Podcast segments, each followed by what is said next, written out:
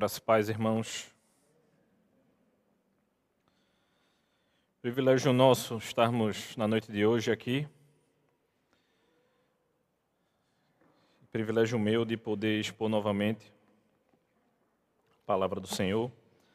A gente nós continuaremos ainda a exposição no capítulo 21 do livro de Atos dos Apóstolos. Se você nos visita, a gente tem exposto o livro de Atos à noite e retomamos hoje pela manhã a exposição de Esdras e Neemias. E o trecho de hoje ele é bem grande. Se eu fosse pregá-lo todo, a gente iria do versículo 17, possivelmente até o versículo 29 do capítulo 22. E como amanhã todos trabalham e não é feriado, a gente vai até o final do quase o final do capítulo 21. E eu lerei agora do versículo 17 até o versículo 36, que é onde a gente tem uma subdivisão aí dentro do texto. Eu quero ler com você essa porção bíblica na noite de hoje. Leamos. Quando chegamos a Jerusalém, os irmãos nos receberam com alegria.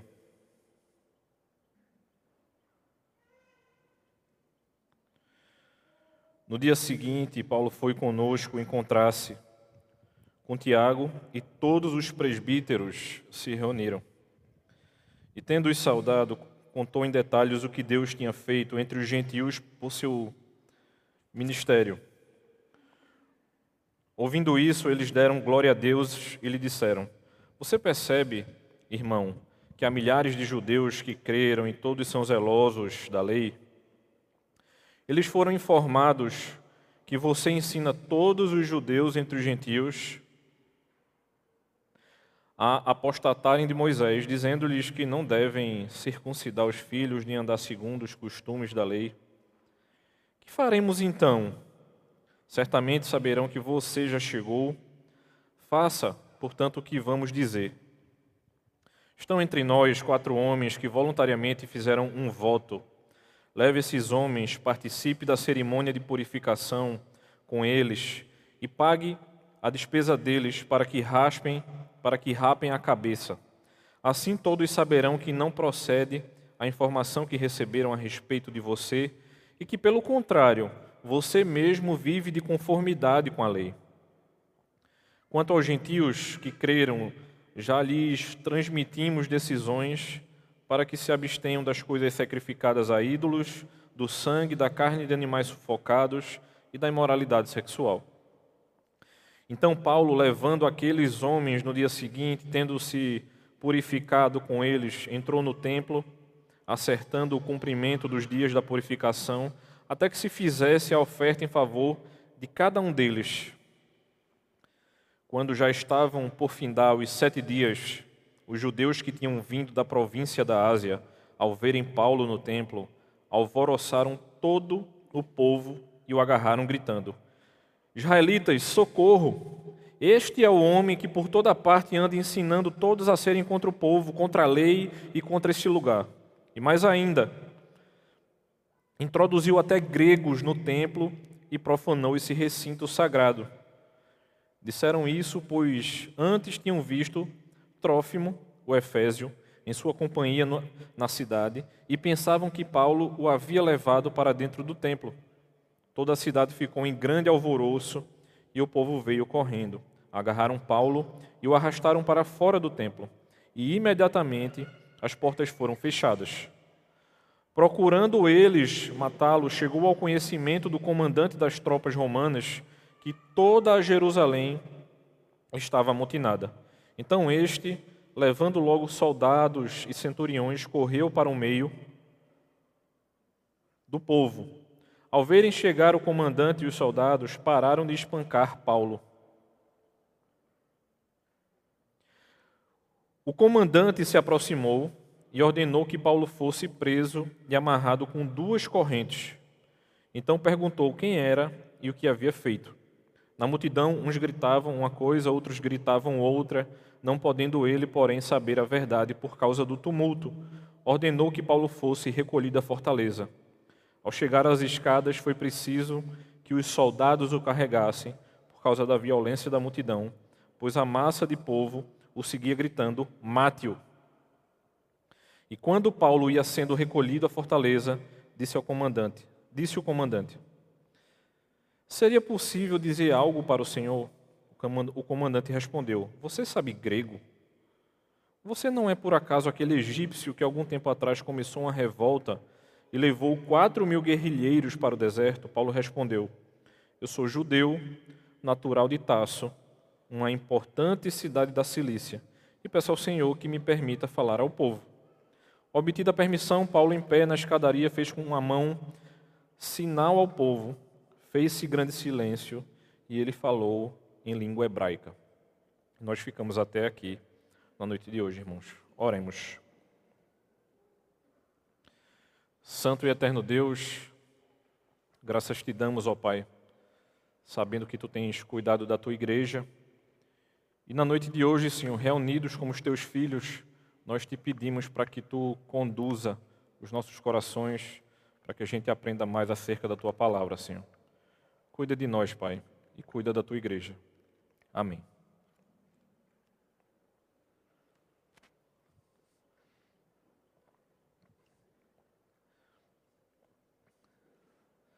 Esse texto de hoje, ele é desafiador, mas traz importantes detalhes. E o primeiro detalhe a quem eu quero falar é as crianças e aos pré-adolescentes que estão aqui na quadra conosco e também as famílias que têm se reunido e não têm podido vir estão nos acompanhando pela internet.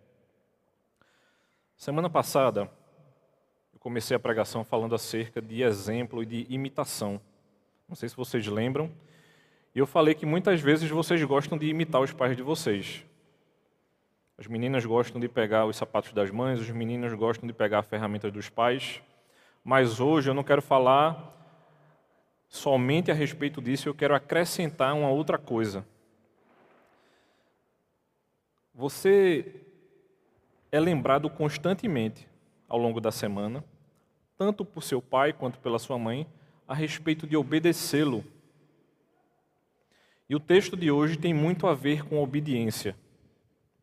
Primeiro, obedecer a Deus, e Deus usa os nossos pais para que a gente aprenda a respeito do que é obediência, mas principalmente a respeito de conforme nós vamos crescendo, a gente precisa aprender esse princípio que é posto nos Dez Mandamentos de honrar pai e mãe, para que eu e você, nós como adultos, jovens e adolescentes, se tivéssemos aprendido isso corretamente anteriormente, a gente não sofreria tanto, por exemplo, a honrar e a entender da melhor maneira a respeito da obediência ou do entendimento de, do lidar melhor de nossos chefes, de nossos superiores, de governantes da polícia, por exemplo, que a gente sabe que a nossa sociedade tem muito, tido muita dificuldade a respeito disso. Considere o seguinte: Paulo volta para Jerusalém mais uma vez após sua terceira viagem para dar relatório aos presbíteros da igreja. Você já parou para conceber isso? Dos maiores apóstolos, uma das maiores autoridades da igreja naquele momento, vindo dar relatório. Para os que conhecem missionários, isso é uma coisa muito comum. Vládia falou aqui a respeito dos mais ricos e dos mais pobres. E a gente conhece normalmente pessoas que lidam com missionários né, transculturais. E a gente tem chamado de missão transcultural também é, povos de difícil acesso no nosso país, por exemplo, como indígenas. Mas você já parou para pensar, né? O vídeo que foi passado aqui é do reverendo Ronaldo Lidório, e Ronaldo chegando para falar a um determinado presbitério ou determinada igreja para dar relatório a respeito disso. por que Paulo deveria ouvir Tiago e aos presbíteros dessa igreja? Por que será que ele deveria, chegando aqui em Jerusalém, ele deveria ouvir esses irmãos? Obviamente, tem outras coisas dentro do texto, e eu quero que vocês prestem bem atenção a respeito do que a gente vai tratar na noite de hoje, a respeito do, segundo, a, respeito do seguinte tema: Cristo sofrendo. Por que Paulo não sofreria? Tem algumas coisas aqui dentro do texto que a gente precisa ser lembrado também. Por exemplo, nossa juventude tem tido muita dificuldade de lidar com professores. Porque existem tantos relatos hoje em dia de jovens batendo em professores e espancando esses profissionais que deveriam ser tão estimados na nossa sociedade, mas que eu discordando dele, eu devo partir para cima dele. A relação a gente pode fazer também com pastores e ovelhas, porque irmãos têm tido a dificuldade de prestar atenção àqueles que separam a sua vida para cuidar dos corações da igreja, ou então do cristão com o próprio Cristo. Se eu deveria prestar atenção a respeito dessa, dessa, desse cenário aqui, e a primeira imagem que a gente vai enxergar dentro do texto é a imagem de humildade e amor. Por que será que Paulo recorrentemente volta a Jerusalém e na terceira viagem novamente ele volta para a igreja de Jerusalém para dar esse tipo de relatório? Algumas coisas acontecem aqui. Quando Paulo e Barnabé, por exemplo, no capítulo 15, completaram a primeira viagem, eles vão a Jerusalém e dão um relatório. Não era a primeira vez que Paulo estava fazendo isso. Lucas, sendo conciso, capítulos à frente, no capítulo 18, ele vai relatar de maneira muito breve que Paulo retorna a Jerusalém para dar relatório a respeito da sua viagem. E novamente aqui no capítulo 21, ele vai aos líderes da igreja de Jerusalém pós terceira viagem. E aí quando Paulo chega e encontra esses irmãos, Primeiro desafio a respeito de humildade e amor que a gente precisa enxergar nesse texto, dentro desse, desse, de toda essa dificuldade de sofrimento de Paulo, é a respeito da recepção. Está logo no início do texto, versículo 17. O texto nos diz o seguinte: Quando chegamos a Jerusalém, os irmãos nos receberam com alegria uma coisa muito importante. De vivência, Paulo já estava fora de Jerusalém há cerca de 20 anos. Então, por isso que logo que ele chega, ele não é reconhecido de primeiro e a confusão não acontece logo. É preciso chegar, irmãos ou judeus de Éfeso, para que eles reconheçam que é Paulo e para que eles possam acusá-lo. Então, quando Paulo e seus companheiros chegam a Jerusalém, os representantes da igreja os aguardavam, e Tiago e os presbíteros recebem Paulo, mas os líderes da igreja de Jerusalém, de maneira importantíssima dentro do texto, não somente recebem Paulo, mas, como eu havia dito anteriormente, recebem aqueles que viajavam com Paulo. Ou seja, os líderes da igreja de Jerusalém não somente esperam com alegria Paulo, mas esperavam os líderes da igreja que estavam com Paulo. E que líderes eram esses? Os, representantes da igreja gentia que vinham com Paulo. Os gentios não podiam entrar no templo, e é por isso que Paulo é acusado. O texto fala que pensavam que quem estava com Paulo naquele momento era Trófimo mas Paulo estavam com os judeus. Uma outra dúvida que pode estar girando na sua mente aí é: Paulo sendo cristão e não mais judeu, porque ele vai para o templo e continua cumprindo determinadas coisas. Lembre-se do seguinte: o período de Atos é um período de transição. quer ver a gente gerar um caos na igreja de Casa Caiada. Eu tenho pessoas mais velhas e maduras que conviveram com uma determinada tradição dentro da igreja. E tenho jovens consumindo literatura reformada de maneira ávida. E a gente precisa controlar as duas coisas. Eu não vou dizer que os jovens são hereges porque consomem literatura reformada, né? São dados à leitura, mas não têm piedade. Eu estaria julgando esses irmãos dessa maneira. E a tentação do jovem é a inversa. São irmãos piedosos que não conhecem teologia. Se a gente tentasse pender para um dos dois lados aqui, a gente racharia a igreja. Então, se a gente pudesse resumir de maneira bem simples a ideia de Tiago aqui é justamente essa. Paulo, veja bem, você tem feito um trabalho excelente com os gentios. Mas vá com calma, principalmente você estando aqui em Jerusalém. A gente não quer perder os irmãos que vêm do judaísmo e muito menos perder os irmãos que nem do judaísmo vieram, mas ainda assim são nossos irmãos. Então, dentro desse período de transição, a gente vai ter coisas acontecendo que não afetam a igreja de Cristo, mas que necessariamente Paulo não precisava fazer e ele faz simples e unicamente por amor à igreja de Cristo. Então, quando ele se concentra nos presbíteros em Tiago, que era o sucessor de Pedro na igreja de Jerusalém, ou seja, não era qualquer pastor que conversava com Paulo. E muitas vezes a gente esquece disso, de quem era Tiago dentro da história da igreja é a pessoa que assumiu a maior igreja da época. Era a igreja mais importante da redondeza. E não é à toa que Paulo volta para conversar justamente com os líderes dessa igreja.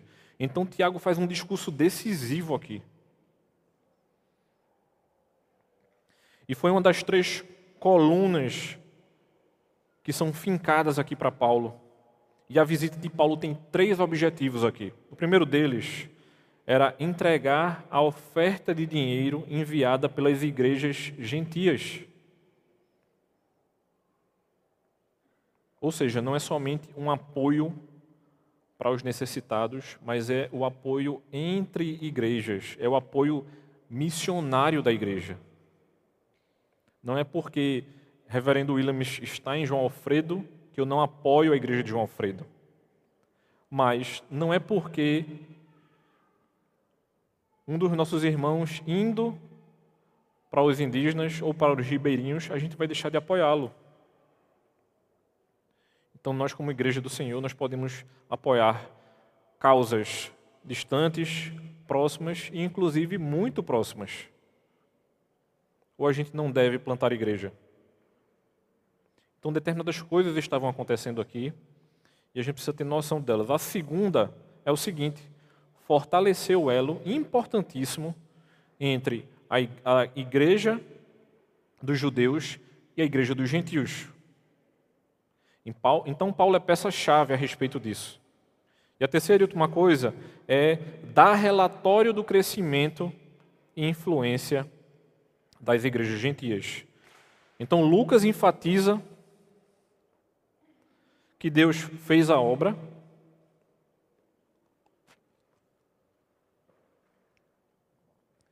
e dá glória a Deus e louvor. Como se Lucas estivesse falando, só lhe deu glória. Glória somente a Deus, porque a igreja estava crescendo. E a gente deve continuar fazendo isso. Não é porque nós estamos distantes temporalmente que a gente deve perder essa perspectiva. A gente tinha um missionário aqui, Paulo sendo um dos missionários mais ativos daquela época, precisando de apoio, querendo dar relatório, dizendo assim: Deus permitindo, eu continuarei trabalhando. Mas ele tinha sido avisado anteriormente, justamente na pregação da semana passada, no início do capítulo 21, de que ele seria preso em Jerusalém. E é justamente o que acontece aqui. E aí, a gente sai dessa cena da recepção e prossegue para o conselho que Tiago daria a ele aqui. E vão ser dadas, dentro desse conselho, serão feitas duas observações. A primeira delas é a respeito da glorificação. Ou seja, ao ouvirem a respeito do tremendo crescimento da igreja gentia, na Ásia Menor, na Macedônia, na Grécia, em Roma, e sobre a intenção de Paulo de ir para a Espanha, Tiago e os presbíteros ficaram felicíssimos. É como se eles ouvissem desses conselhos assim: irmão, Deus permitindo, prossiga. Será que o reino de Deus consiste simplesmente a igreja de Casa Caiada? Nós não podemos nos fechar, irmãos, porque o reino de Deus continua crescendo. Nós não somos limitadores do reino, porque nós deveremos ser apoiadores desse reino. E era justamente o que esses irmãos estavam fazendo, encorajando Paulo a prosseguir, havendo a permissão do Senhor. E eles louvavam a Deus por essa maravilha. Mas não somente uma glorificação, mas um alerta.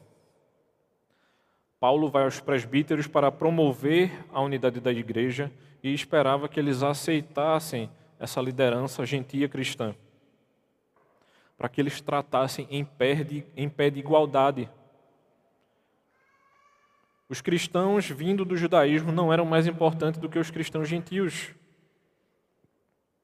É como se a gente dividisse a cristandade, por exemplo, hoje em dia, da seguinte maneira: como o evangelho chegou primeiro na Europa e na América do Norte, então eles são nível A.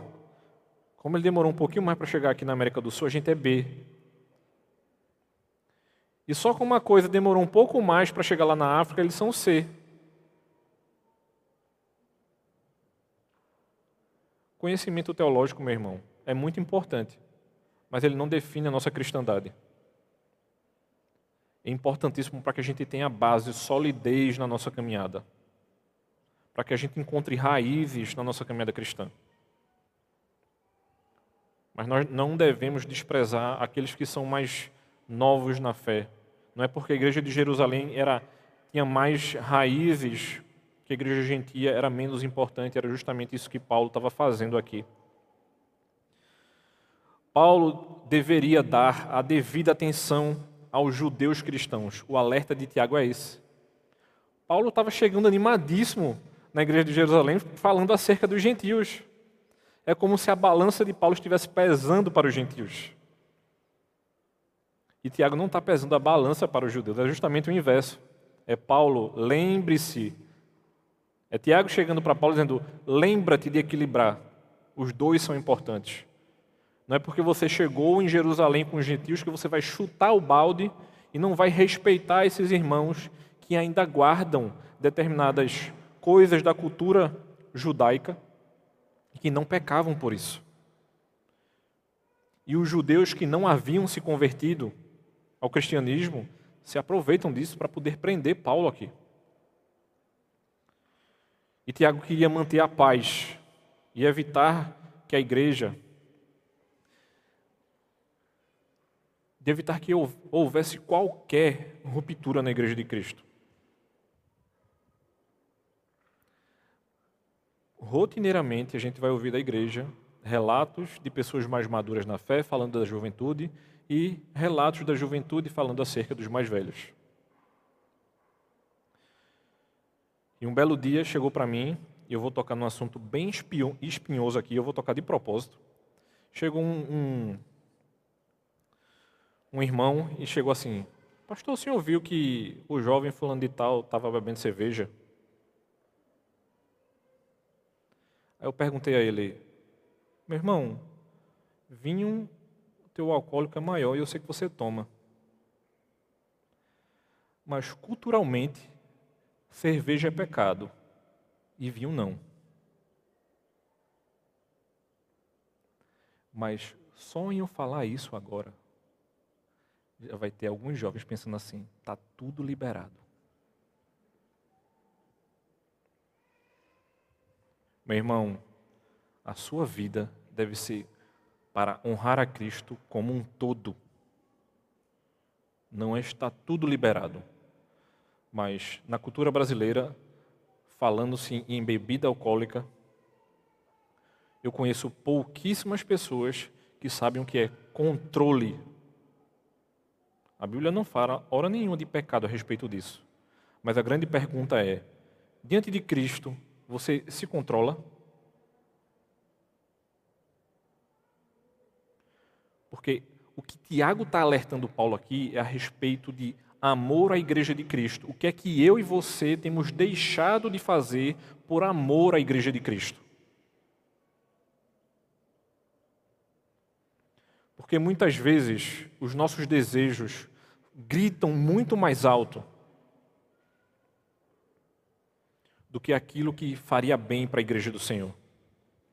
Eu estou falando isso porque o que Tiago está chegando para Paulo aqui dizendo, meu irmão, eu sei que você vivia dentro desse judaísmo e perseguiu os cristãos justamente por isso. E isso estava arraigado no seu coração e você conseguiu se libertar disso. É a mesma coisa de eu e você criticar um irmão. Chegar, chegarem dois irmãos aqui que têm problema com, com fumo, e um se converte e larga o fumo, e o outro passa seis meses para largar. Qual é o mais crente? Então quer dizer que o Espírito Santo vai trabalhar no meu e no seu coração da mesma maneira. Então quer dizer que o meu pecado é o mesmo pecado seu e que a gente pode ter o mesmo pecado e sofrer de maneira diferenciada. Dentro do amor à igreja tem justamente a compaixão, e é o que Tiago está chamando Paulo aqui. Paulo, em humildade, relatará a respeito do que ele tem feito dentre os gentios. E dentro dessa mesma humildade, Tiago chega para Paulo e diz o seguinte: Nós precisamos amar a igreja do Senhor. Eu sei que você tem sofrido e o nosso Senhor também sofreu.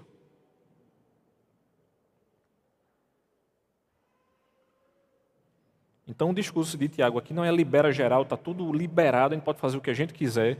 Porque tem muito crente que não é tipo assim, né? Se fulano faz, eu faço duas vezes pior. Meu irmão, não existe isso na Bíblia não, viu? Eu desconheço onde é que tem isso. O discurso de Paulo justamente o inverso. Nas cartas a gente vai ver isso. Por conta dos fracos na fé, a gente se abstém de fazer várias coisas e uma delas aqui que o texto relato, relata é a respeito de comida oferecida a ídolo. Já aconteceu um caos aqui na igreja. Durante o período de obra da quadra, tinha um pastor aqui chamado Jânio. Saindo da obra aqui, ele saiu junto com as pessoas que estavam construindo a quadra. Quando ele chega aí nessa esquina, que por sinal é uma encruzilhada, tem uma galinha em um despacho. Jânio não pensou duas vezes, meu irmão. Ele pegou a galinha e saiu com ela na mão. E os caras da obra, pastor, o senhor é louco, o senhor pegou a galinha do despacho. Olhou, e Jânio olhou para a cara deles e disse assim, meu irmão, é só orar, está tudo certo.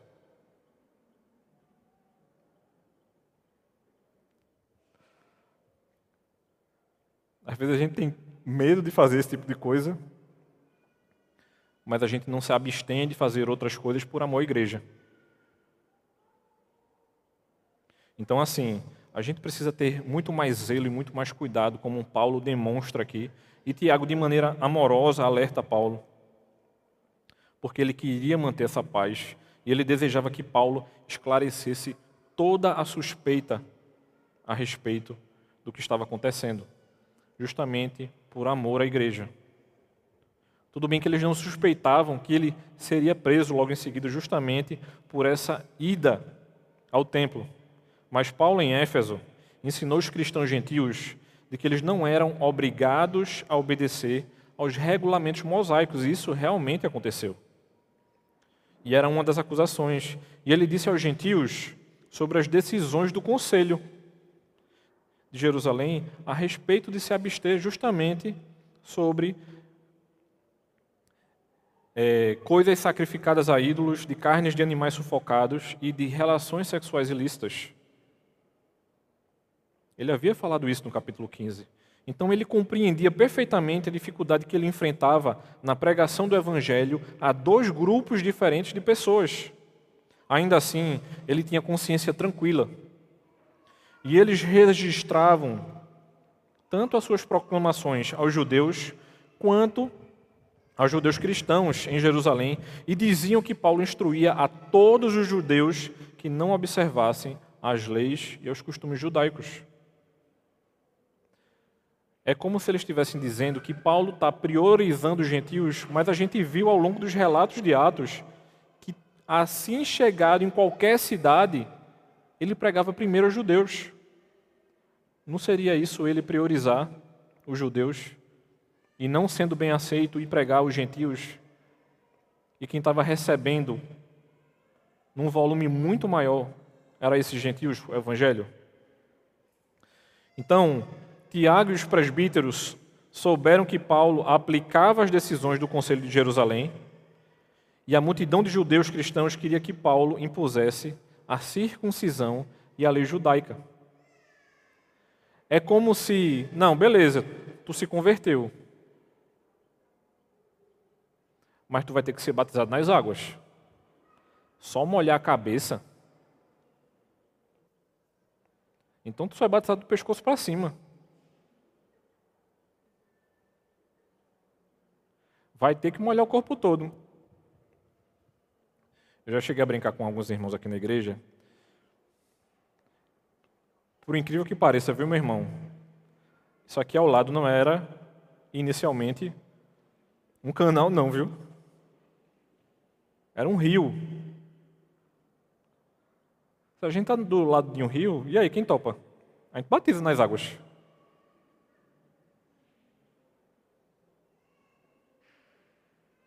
Agora, a gente não garante que você vai sair bem e continuar bem. Então, eles se negavam a entender que os gentios tinham se tornado mais numerosos do que os judeus na igreja e de que eles próprios teriam de promover a unidade do corpo de Cristo.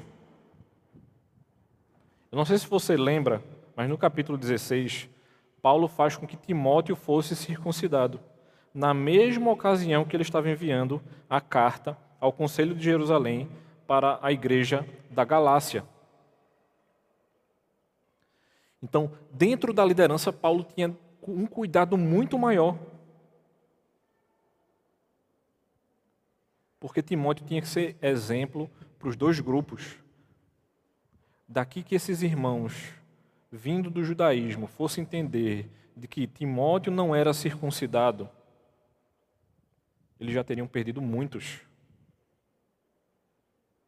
Mas quanto aos irmãos, não havia essa necessidade. E outras observações serão feitas ao longo do texto. O primeiro conselho é o seguinte: eles presumiam que eles tinham tomado o voto nazireu antes da festa de Pentecostes. E ao final de um período de um mês do voto, eles estavam sem condições de pagar as despesas envolvidas no cumprimento do voto. Ou seja, não era somente cumprir o voto, mas no final você tinha que entregar coisas que custavam caro. Segundo o livro de Números, no capítulo 6, o nazireu tinha de oferecer três animais: um cordeiro macho, e uma fêmea e um carneiro, um grão e uma oferta de bebida e um cesto de pães. Eu fiquei tentando conceber financeiramente o valor disso. E aí Tiago chega para Paulo e diz assim: ó, Eu conheço quatro pessoas que não terão condições de fazer isso. Vai com eles ao templo, para que os irmãos judeus entendam que você ainda continua cumprindo para o bem da igreja.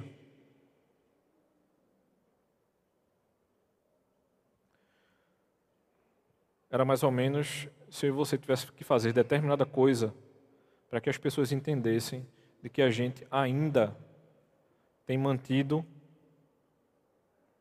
a santidade, mesmo convivendo com outros grupos de cristãos. Por exemplo, se você no seu trabalho não pode usar barba, eu fico ouvindo piadinha dos presbíteros que não podem usar barba no trabalho, né? E aí eles ficam tentando denegrir a minha barba. Meu irmão, você não vai conseguir. Eles ficam perguntando, por que só tem aqui? Por que só tem aqui, meu irmão? Não é porque eu não acho bonita a barba fechada, não.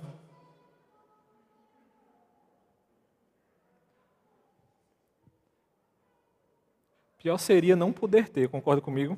É não, brincadeira. Eles se preocupavam também com o voto.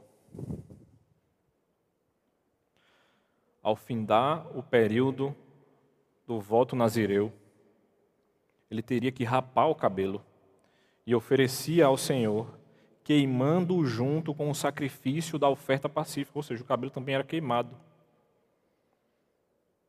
Tinha a questão do ritual também. Paulo tinha chegado a Jerusalém, ele não estava em Jerusalém há um mês, e depois de sair de um território gentil, ele precisava se purificar, porque ele estava cerimonialmente impuro, ou seja, ele não poderia participar.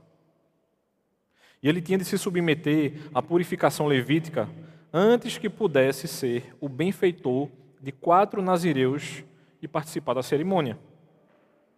E a prova, ao pagar as despesas de quatro nazireus, apresentar-se ao sacerdote com eles na hora do na hora certa dos sacrifícios e participar nos rituais de purificação, Paulo demonstrava que ele era um judeu que obedecia às leis. O que é que isso mostra para a gente? E que muitos cristãos com orientação teológica errada vai chegar com a seguinte interpretação para mim e para você. A gente não segue mais o Antigo Testamento, é só o Novo. Meu irmão, você precisa da Bíblia inteira. Não comece a rasgar o Antigo por má interpretação dele. Paulo sabia que isso não interferiria na caminhada cristã da igreja. E só aumentaria o cuidado com a igreja que vinha de linha judaica. E não interferiria nos irmãos que eram gentios. Tem irmãos nossos que optam por fazer determinadas coisas para que eles possam continuar caminhando de maneira mais santa. E muitas vezes, eu e você, a gente quer zombar com esse irmão. E a gente precisa ter cuidado com determinados movimentos da igreja. Justamente porque a gente deve amar uns aos outros. E Paulo deveria amar esse grupo da igreja. E aí a gente entra justamente no segundo tópico, no segundo ponto do texto, que é justamente a questão da hostilidade e das mentiras.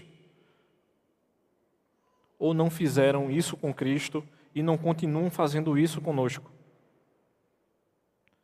A prisão de Paulo é justamente porque levantaram falso contra ele.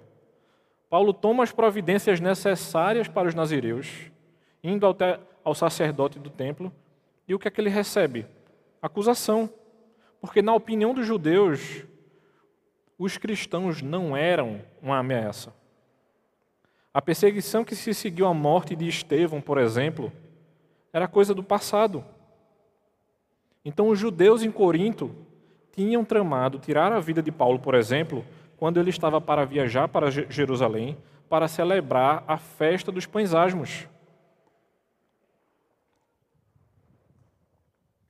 Em Jerusalém também, os judeus da Ásia Menor, provavelmente de Éfeso, reconhecem Paulo que tinha vivido na cidade por cerca de três anos. E como eu disse lá no início, ele já estava ausente de Jerusalém há cerca de 20. Então, por que os judeus estavam contra Paulo dessa maneira? Porque, na opinião deles, deles ele representava uma ameaça ao judaísmo. Os judeus acusaram Estevão de falar contra a lei, de falar contra Deus e contra o templo. Os judeus da Ásia estavam acusando Paulo de ensinar contra a lei e contra o templo. Ou você acha que tem gente que não fala de nós porque a gente se reúne numa quadra? Você é iludido o suficiente a esse ponto. Mas isso não me dá direito nem a mim nem a você de falar mal desse irmão, que na cabeça dele ele só consegue cultuar dentro de um templo. Não é porque a chave de determinadas percepções não viraram que a gente precisa sair falando mal quando na verdade a gente deveria ter cuidado com esse irmão. E aí a gente vai enxergar a, a respeito da preocupação.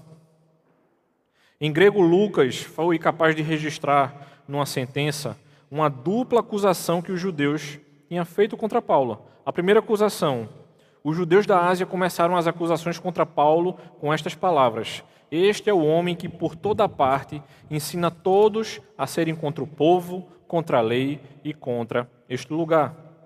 Embora Paulo tivesse instruído o povo judeu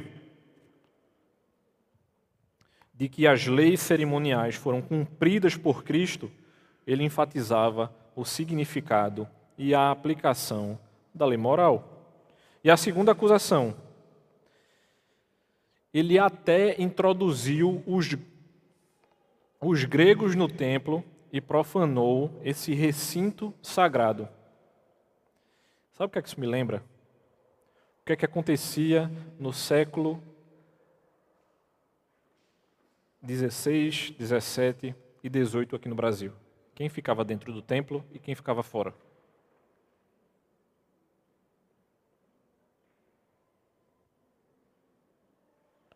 Muitos falam a respeito do sincretismo dos negros da época do Brasil colônia, mas eles esquecem de duas coisas importantíssimas: racismo e os sermões dos padres eram proferidos em quê? Em qual língua? Em latim. Qual era o jeito de um negro associar a fé cristã com a fé dele? A entidade tal é a santa tal, a entidade tal é o santo tal, e aí começou. Obviamente a gente sabe que tem muito, muitos mais detalhes acerca disso. Mas as segregações estão incrustadas nos nossos corações desde que o mundo é mundo por conta do pecado, e eles vão aparecer de N maneiras diferentes seja por, por racismo, seja por outros tipos de racismo, como aqui. Paulo introduziu os gregos no templo. Paulo, Paulo poderia ter realmente introduzido e ter feito a seguinte pergunta: sim, e daí? Essas pessoas também não devem participar?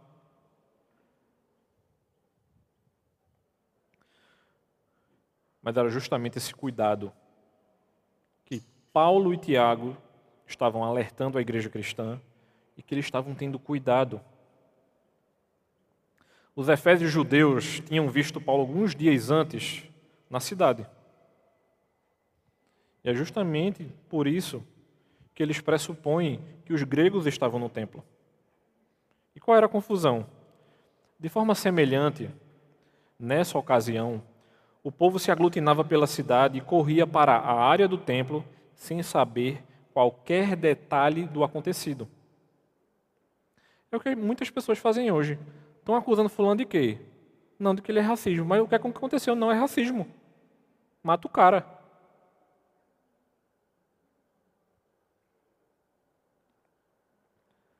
Muitas vezes nós tomamos partido sem saber o que realmente está acontecendo.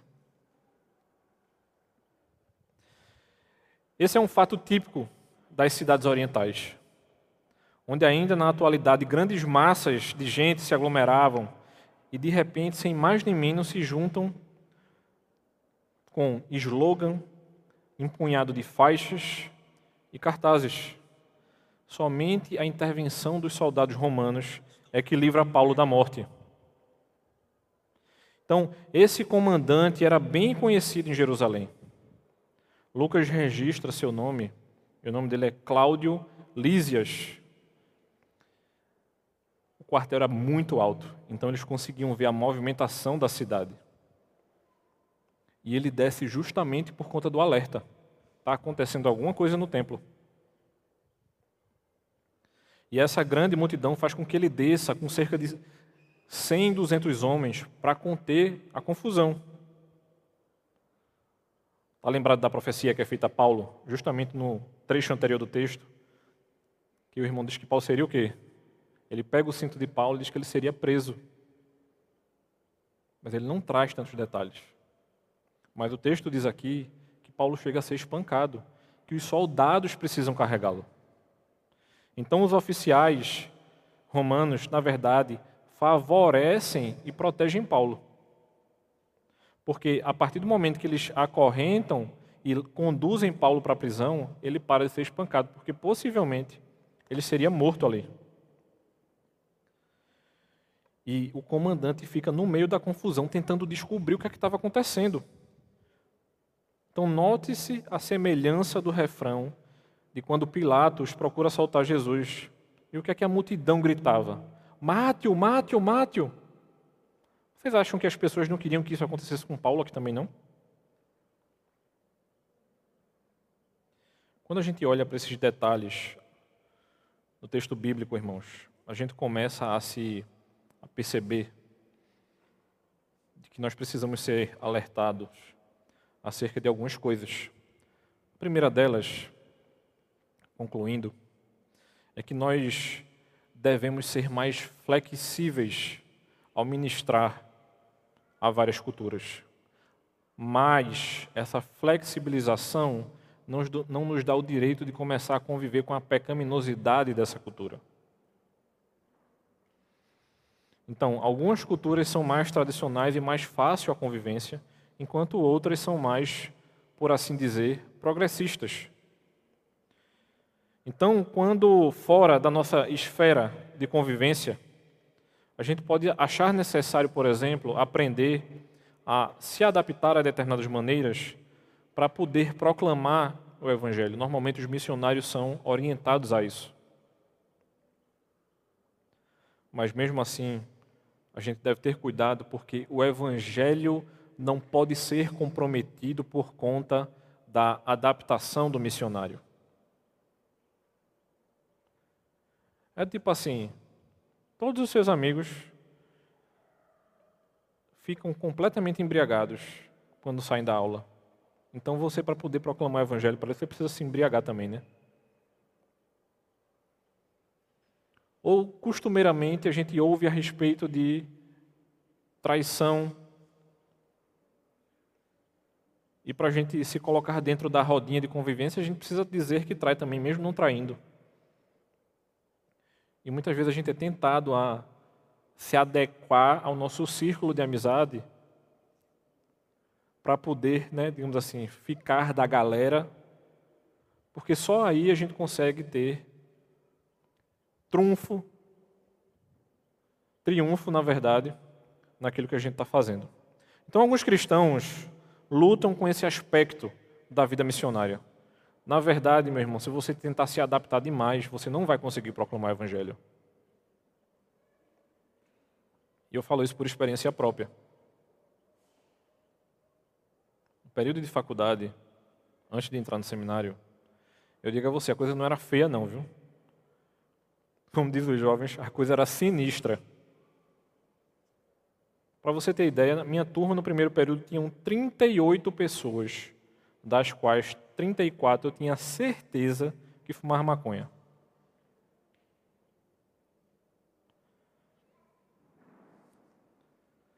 Dos quatro que sobravam, era eu, um amigo meu crente também, mais maduro, mais velho que eu,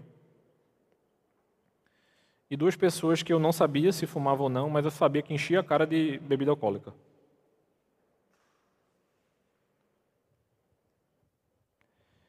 E não beber, inicialmente, eu era o ET da sala, né? Eu e esse meu amigo cristão. Mas ao longo dos dias, quem começou a ser procurado, justamente por não se misturar, era eu e esse meu amigo. Eu não estou dizendo que a gente não possa cometer erros, porque as pessoas vão começar a entender e a perceber que cristãos erram mas por amor à proclamação do Evangelho, e esse era o cuidado de Tiago e Paulo, não somente o cuidado da igreja, da convivência dessa igreja, mas o cuidado deles a respeito da proclamação, para que esses irmãos continuassem. Então, quando o Evangelho é o nosso principal objetivo, quando nós encontramos a nossa identidade em Cristo, em vez de um grupo étnico, de uma classe social ou cultural particular, eu e você, meu irmão, nós seremos capazes de ministrar com humildade e amor, com a mesma flexibilidade paulina, sem denegrir o Evangelho. Você pode até pensar, essa cena feia faz pensar se o plano de Tiago saiu pela culatra. Ele está mandando Paulo para o templo e ele vai ser preso. Creio eu que não, viu, meu irmão? Paulo sabia que ele não teria uma experiência sem dor em Jerusalém. Pois ele sabia que as aflições o aguardavam, como tinha sido dito anteriormente para ele. Sua submissão ao plano de Tiago, e vejam que coisa linda, Tiago orienta e ele cumpre essa orientação, e é justamente por isso que eu abri o sermão falando acerca de saber honrar pai e mãe e o princípio da obediência aos nossos superiores, mesmo que dentro dessa superioridade exista um nivelamento, dois homens importantes do reino, Paulo e Tiago. Paulo podia ter confrontado Tiago, assim como ele confronta Pedro mas ele percebe a orientação. E isso foi projetado para mostrar apoio aos cristãos judeus que estavam comprometidos com sua herança judaica para não escapar das adversidades. Embora o resultado imediato fosse a prisão de Paulo, aparentemente um fracasso, havia uma visão de reino. O que é que eu e você vamos perder hoje, mas o que é que nós ganharemos no futuro? Se o nosso alvo é Cristo e se a gente deveria viver a nossa vida de maneira cristocêntrica, o que é que a gente tem deixado de fazer buscando esse alvo? As ações de Paulo acabariam por colocar as suspeitas de muitos cristãos judeus para descansar, mesmo ele tendo sido preso. Porque além desse desse evento, esse seria um elo na cadeia de eventos soberanos que levariam Paulo a Roma. A gente deve sempre tomar as nossas decisões corretas aos olhos de Deus e deixar as coisas se desenrolarem segundo nosso Deus quer. Mas muitas vezes nós queremos ter o controle de tudo. Eu vou dar o passo A, se não der certo, já tem o B aqui engatilhado. E dentro desse B engatilhado, você já fica de olho, porque se o B der errado também, já tem o C. A gente tem confiado na soberania de Deus ou não? Porque a obediência a Jesus sempre envolverá sofrimento. Paulo lembra isso a Timóteo no capítulo 3 da segunda carta. Por isso a gente não deve se surpreender a partir do momento que a gente começar a ser intimidado, sendo odiado, tendo falsas acusações sobre nós.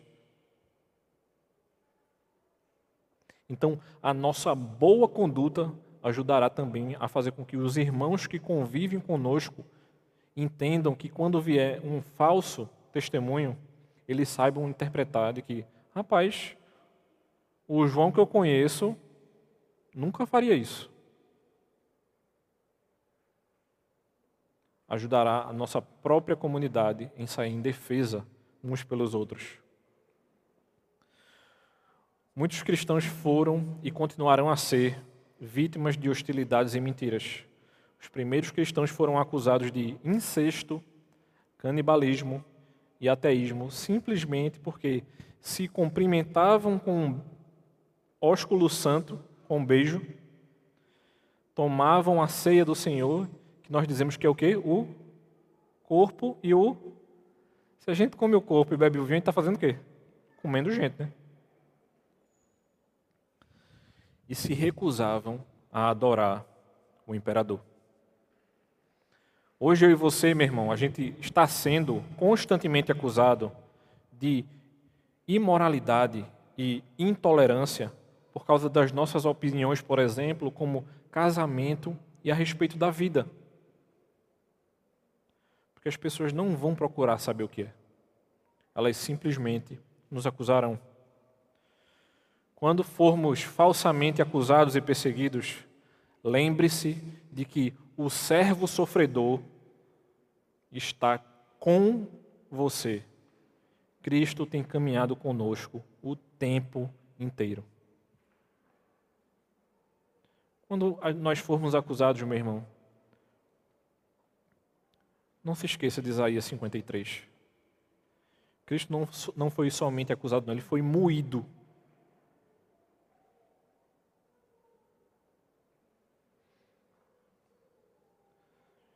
Se teve uma coisa que aquele filme A Paixão de Cristo me fez ter uma leve ideia, esquecendo a, toda a história do texto, é Cristo sendo chicoteado, sendo preso na cruz. Não precisa ser exatamente igual, não. Mas lembre-se de que ele sofreu e que por vezes eu e você sofreremos por conta da obediência ao Evangelho. Jesus está pronto, o próprio Cristo está pronto para conceder a nós graça na hora da necessidade e Ele dará a última palavra. Não tentemos ser Cristo das nossas vidas.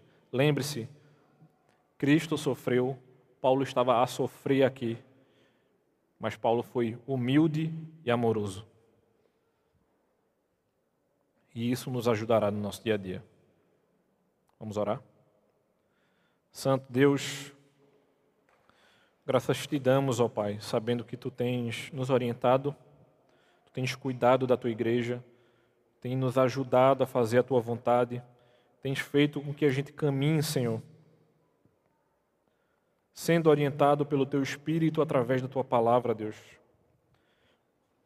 Que nós nos apeguemos a exemplos como o de Paulo e de outros irmãos nossos que temos conhecimento, para que a gente te obedeça verdadeiramente, que a gente cumpra a tua vontade, Senhor Deus, e que a gente possa caminhar contigo da melhor maneira possível, Pai. É isso que nós te pedimos, Senhor, sendo gratos pelas nossas vidas. Em nome de Jesus.